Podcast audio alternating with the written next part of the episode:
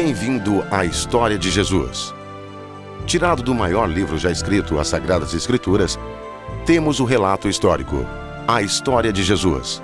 Esta narrativa dos eventos de sua vida e ensinamentos reflete seu impacto dramático na história humana. Suas palavras falam com autoridade, propósito e significado. Jesus proclamava ser o Deus Criador, capaz de perdoar pecados e dar aos seus seguidores a certeza de que viveriam eternamente com Deus. Através de sua vida, ele demonstrou seu miraculoso poder sobre a natureza, doenças e, por fim, sobre a morte. O fato de seu retorno à vida depois de morto tem sido celebrado mundialmente como o maior símbolo e promessa de esperança. Através de seus milagres e incríveis ensinamentos, este humilde carpinteiro da Palestina tem se tornado a pessoa mais fascinante de todos os tempos.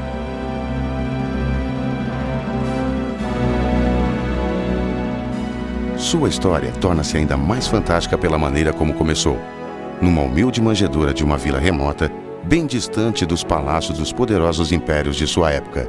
E apesar de um começo tão simples, seu impacto ainda é sentido, dois mil anos mais tarde.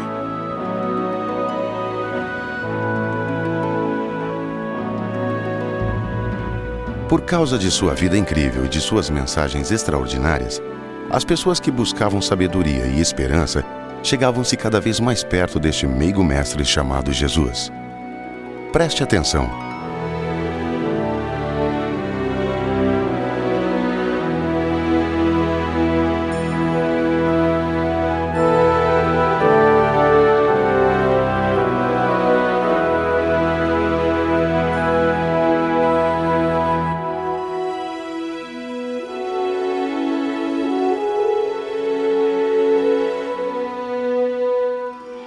Na primeira parte da história de Jesus, vimos a evidência dramática que Jesus não era um mero homem. Ele nasceu milagrosamente, anunciado pelos anjos, confirmado pela voz do céu que ele era, sem dúvida, o Filho de Deus, o Messias, o prometido Salvador do mundo. Agora, continuaremos com a segunda parte da História de Jesus.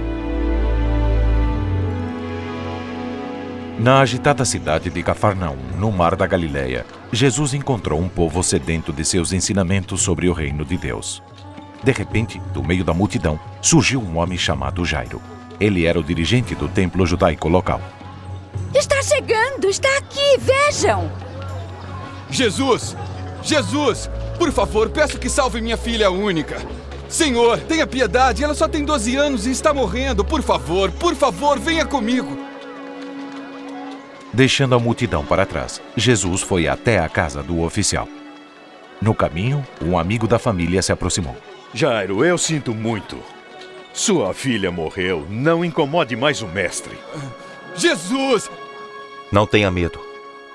Somente creia e ela ficará boa.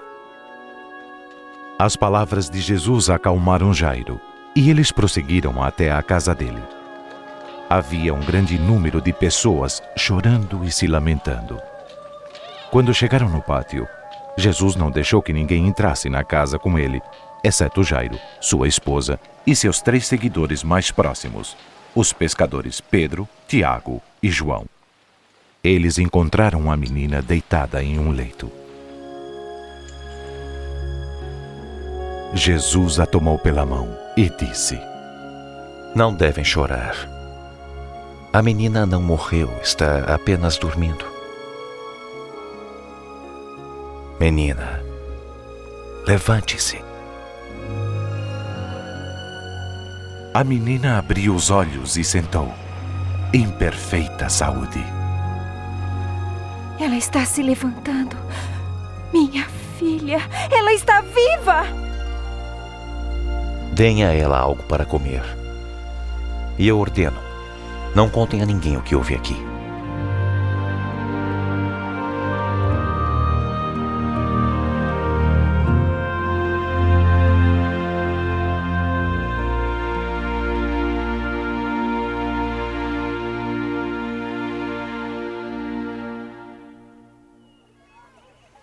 Jesus sempre amou estar com as crianças. Às vezes, seus discípulos tentavam mantê-las longe dele, mas Jesus gentilmente as pegava no colo, dando exemplo aos seus seguidores. então faça a mesma coisa. Ah, deixe as crianças virem a mim e não as proíbam, porque delas é o reino de Deus. Lembrem-se disto. Quem não receber o reino de Deus como uma criança, de maneira nenhuma entrará nele. Quem recebe em meu nome esta criança está me recebendo. E quem me recebe, recebe aquele que me enviou. O mais humilde entre vocês é o mais importante.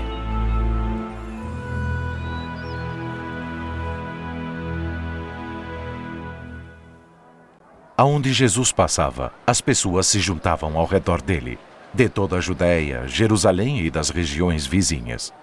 Muitos vinham para serem curados de doenças ou porque estavam perturbados por maus espíritos. Eles tentavam tocar em Jesus. Dele saía poder que curava a todos. Salve-nos, Jesus! Precisamos do Senhor! Outros vinham para ouvi-lo, muito interessados na mensagem sobre o reino de Deus. Jesus falava diretamente aos seus corações corrigindo alguns, irado com outros, mas causando efeito nas vidas de todos os que o ouvissem.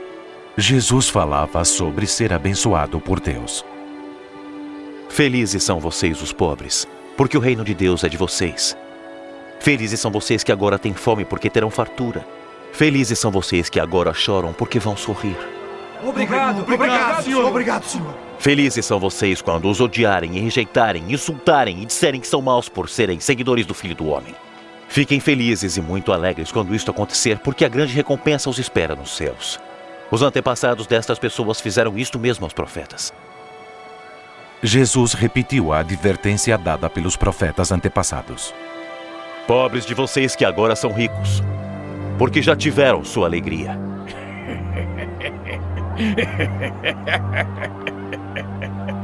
Ele não quer ser rico, deve estar louco. Ai de vocês que agora estão rindo, porque vão chorar e lamentar. As palavras de Jesus eram sempre o oposto do que as pessoas esperavam. Ai de vocês quando todos os elogiarem, porque os antepassados deles também elogiaram os falsos profetas. Mas digo a vocês que me ouvem: amem os seus inimigos. O quê? Amar os nossos inimigos? Será César? Façam o bem a quem os odeia. Abençoem os que os amaldiçoam e orem em favor de quem os maltrata. Se alguém lhes der um tapa na cara, ofereçam o outro lado a ele. Se alguém tomar sua capa, deixe que leve a túnica também. Deem alguma coisa a quem lhes pedir. E quando alguém tirar o que é seu, não peça que lhes devolva. Façam pelos outros o mesmo que querem que façam por vocês. Mas é óbvio que ele não se refere aos romanos. Ou pior ainda, aqueles terríveis samaritanos. Nem mesmo Deus poderia amá-los. Não julguem e Deus não julgará vocês. Não condenem e Deus não condenará vocês. Perdoem e Deus perdoará vocês. Deem e Deus dará a vocês. A mesma medida que usarem, Deus usará para com vocês. Guie-nos em teus caminhos, Senhor. Se amam somente aqueles que os amam, por que esperam a recompensa divina? Até as pessoas de má fama o fazem. E se fazem o bem somente àqueles que lhes fazem o bem, por que esperam a recompensa divina? Até as pessoas de má fama fazem assim. Guia-nos, mestre. Amem os seus inimigos. Façam o bem a eles. Emprestem e não esperem receber de volta. E terão uma grande recompensa divina. Assim serão os filhos do Altíssimo Deus. Façam isto porque Ele é bom para os ingratos e maus. Sejam misericordiosos, assim como o Pai também o é.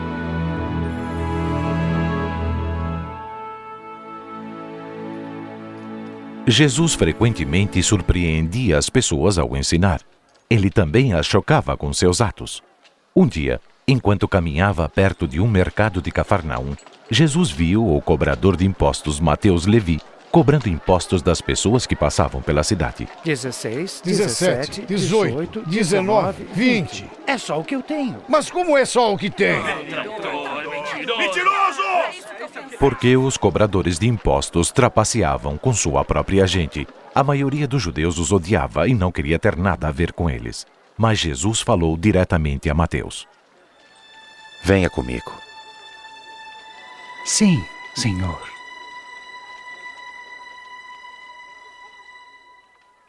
Depois de uma noite inteira a sós orando a Deus, Jesus escolheu doze homens para se tornarem seus seguidores mais próximos, seus discípulos, aqueles que ele prepararia especialmente para levar a sua mensagem de boas novas. Entre os pescadores, ele escolheu Pedro, André, Tiago e João. Também escolheu a Felipe e Bartolomeu, juntamente com Mateus, o cobrador de impostos, Tomé e Tiago, filho de Alfeu. Finalmente, Jesus escolheu Simão chamado Zelote, Judas, filho de Tiago, e Judas Iscariotes, que se tornou o traidor. Porque a popularidade de Jesus crescia junto às pessoas, os líderes religiosos começaram a se preocupar com o seu ensino diferente e sua amizade para com os marginais da sociedade. Havia exceções, como Simão o fariseu, um líder religioso. Simão conversava com o seu amigo a respeito de sua curiosidade sobre Jesus. Queria conhecer este homem. Acha que ele poderia ser o Messias?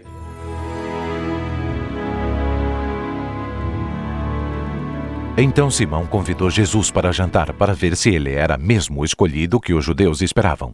Jesus e seus discípulos chegaram na casa de Simão e deixaram suas sandálias à porta. Eles rapidamente se dirigiram à confortável sala de jantar, onde Jesus foi convidado a se sentar ao lado do dono da casa. Andem, crianças, vão lá para fora. Eu já falei, saiam. Saiam. Elas fazem todas as travessuras que podem. Todos se sentaram e esperaram ser servidos. Uma mulher que tinha uma vida imoral entrou na sala carregando um jarro de perfume. O que ela faz aqui? Não sei. Ela soube que Jesus estava jantando naquela casa. A mulher correu para Jesus. O que ela está fazendo? Com lágrimas nos olhos, ela lavou os pés dele e, com os seus longos cabelos, os enxugou e os beijou. Simão disse a si mesmo: Se este homem fosse de fato profeta, saberia quem é esta mulher que está tocando nele. Saberia da vida de pecados que ela leva. A mulher abriu o jarro e despejou o perfume sobre os pés de Jesus, como um ato de adoração. Jesus olhou para o dono da casa e disse: Eu sei quem é esta mulher, Simão. Vou lhes contar uma coisa. Dois homens deviam um a outro que emprestava dinheiro. Um devia 500 moedas e o outro 50. Nenhum podia pagar, então ele lhes perdoou a dívida. Qual deles vai amá-lo mais? Eu suponho que é aquele que devia mais. Você está certo. Vê esta mulher? Eu entrei em sua casa e você não me ofereceu água para meus pés. Ela, porém, os lavou com lágrimas e os enxugou com os cabelos. Você não me beijou quando cheguei. Ela, porém, não para de beijar meus pés. Você não deu azeite para minha cabeça. Ela, porém, derramou perfume nos meus pés. Eu lhes digo: seu grande amor prova que seus muitos pecados já foram perdoados. Mas a quem pouco se perdoa, pouco amor demonstra. Então Jesus falou diretamente para a mulher: Seus pecados estão perdoados. A sua fé salvou você. Vá em paz.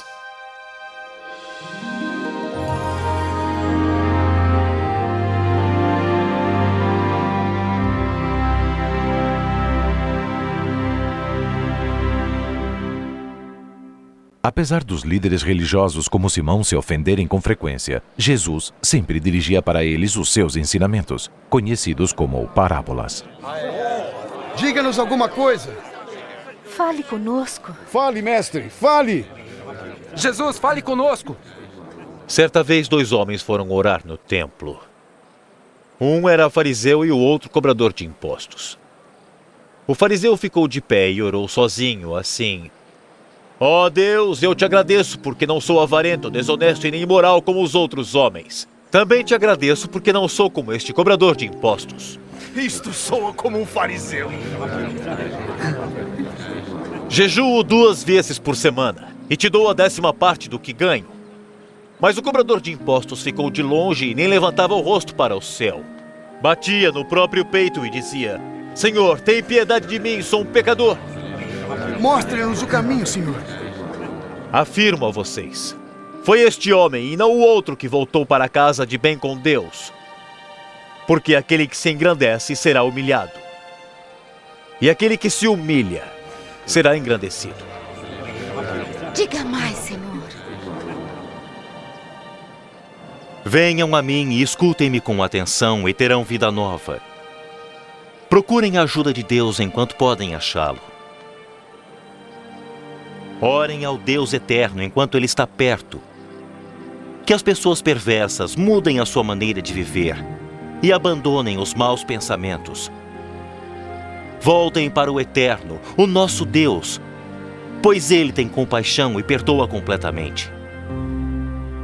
Vocês sairão alegres e serão guiados em paz.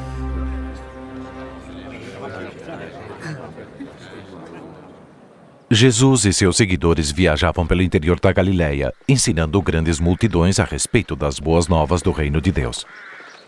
Muitas mulheres, algumas que já tinham sido curadas por Jesus, caminhavam com eles. Naquela mesma época, o rei Herodes Antipas mandou que prendessem a João Batista. João era quem proclamava que Deus estava para mandar seu filho ao mundo.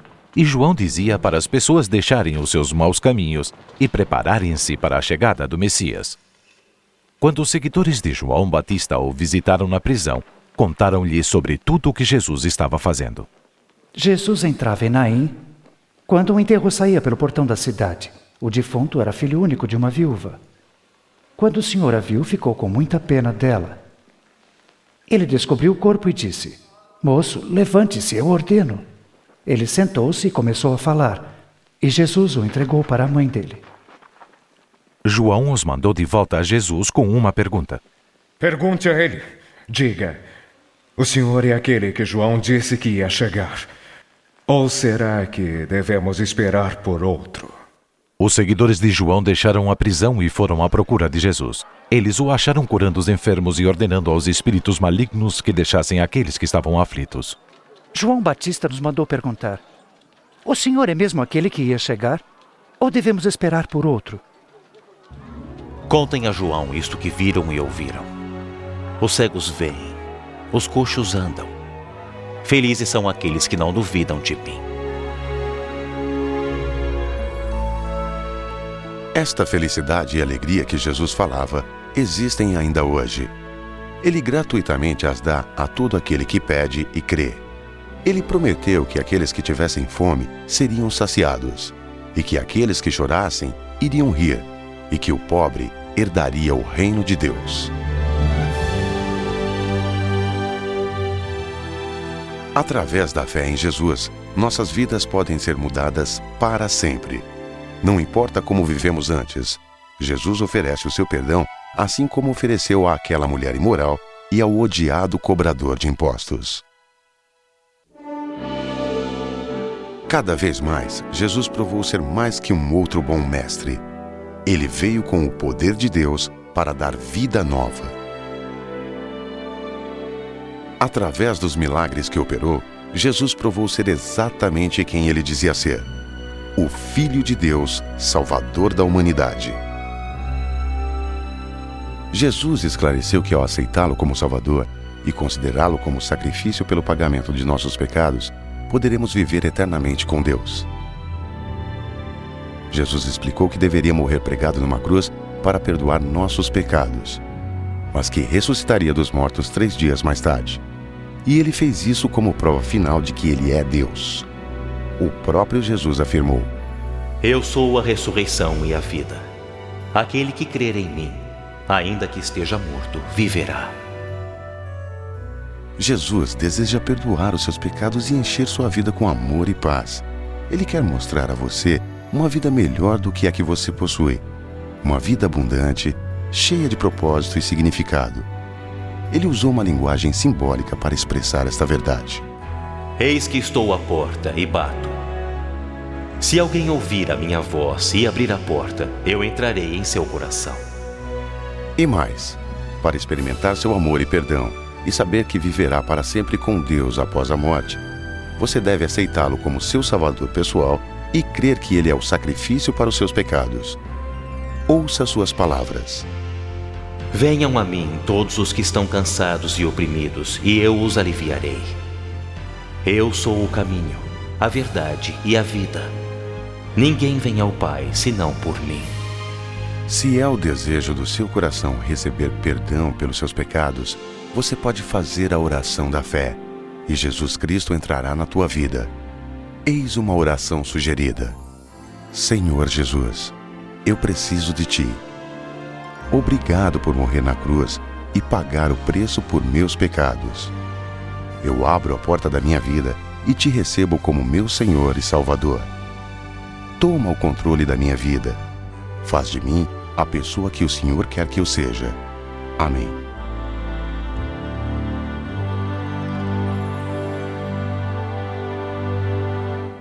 Se você quer convidar a Cristo para entrar na sua vida, faça esta oração em voz alta ou silenciosamente enquanto a digo novamente.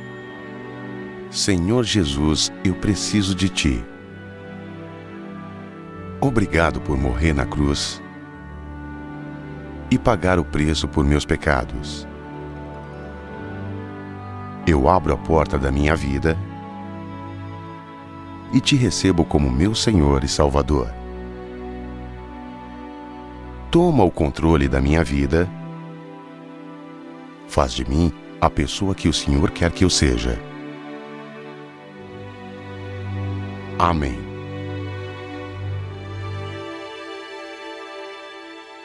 Se você fez esta oração a Deus com sinceridade, então Jesus está com você agora. Tenha certeza que seus pecados estão perdoados e que você viverá para sempre com Deus. Fale com Ele todos os dias em oração.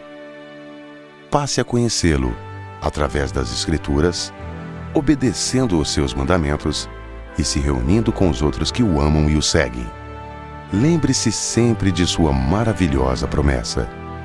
Nunca vou abandoná-los ou desampará-los, porque eu estou com vocês sempre, até o fim dos tempos.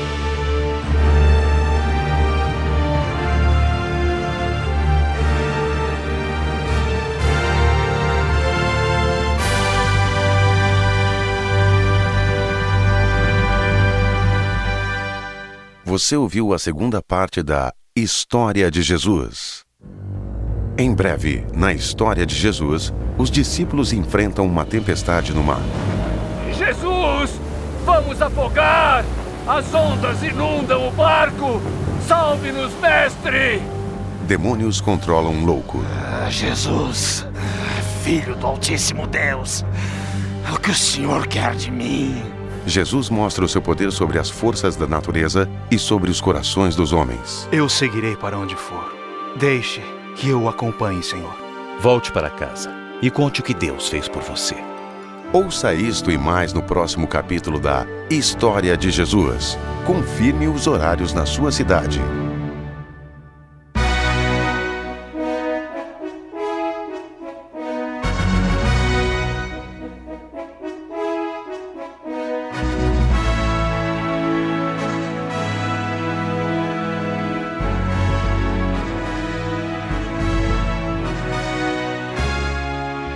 Se você deseja obter a cópia do filme Jesus ou simplesmente gostaria de obter mais informações sobre Jesus, por favor escreva para Projeto Filme Jesus, Caixa Postal 41582, São Paulo, SP, CEP 05422 970. Novamente, Projeto Filme Jesus, Caixa Postal 41582, São Paulo, SP, CEP 05422 970. Estamos ansiosos para saber de você.